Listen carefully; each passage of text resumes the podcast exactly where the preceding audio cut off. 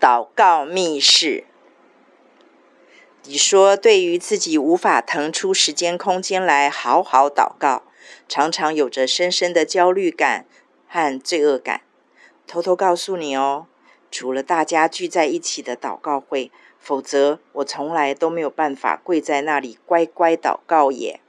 因为乖乖跪在那里专心祷告，我的脑袋里就立刻一片空白，只剩下膝盖痛和腰酸的感觉了。我也曾经为此深深的感到罪疚感，心想：我的主为我流血、流汗、流泪、舍命，而我却连这一点苦也不能为他受。那段日子，羞愧到我都快要不知道怎么祷告了。这场拉锯战维持了挺长的一段时间。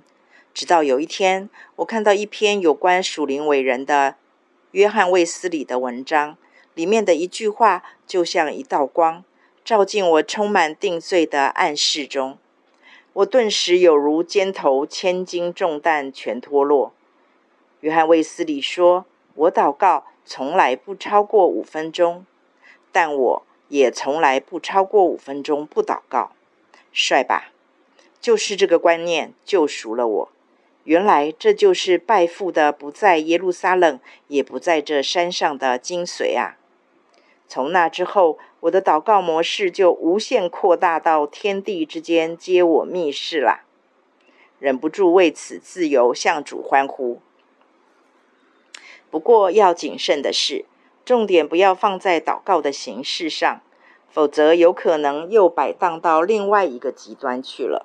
陷入另一种法反反律法的律法中，我有一篇文章有谈到这部分，就不在此赘述了。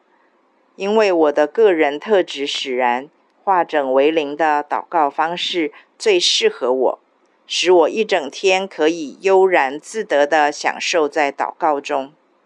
如果非要规定我待在密室里啥也不做，就静静地祷告几个钟头。可能我会视祷告为洪水猛兽般，避之有恐不及吧。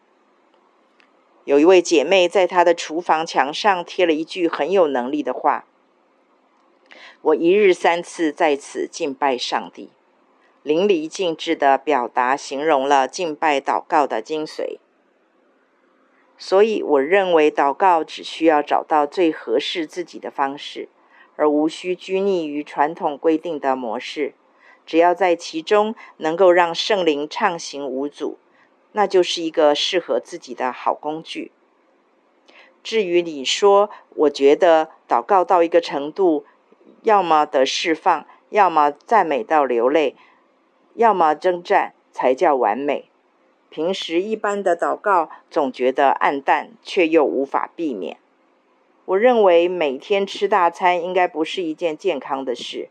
而粗茶淡饭中，绝对也能够品出独特的滋味来，而且啊，后者还能够收到摆脱被感觉激情辖制的效果哦。还是老话一句，别对自己的老我救人太好。感觉澎湃有时，无感有时，都是恩典。感觉来了，尽情的挥洒享用；感觉缺缺。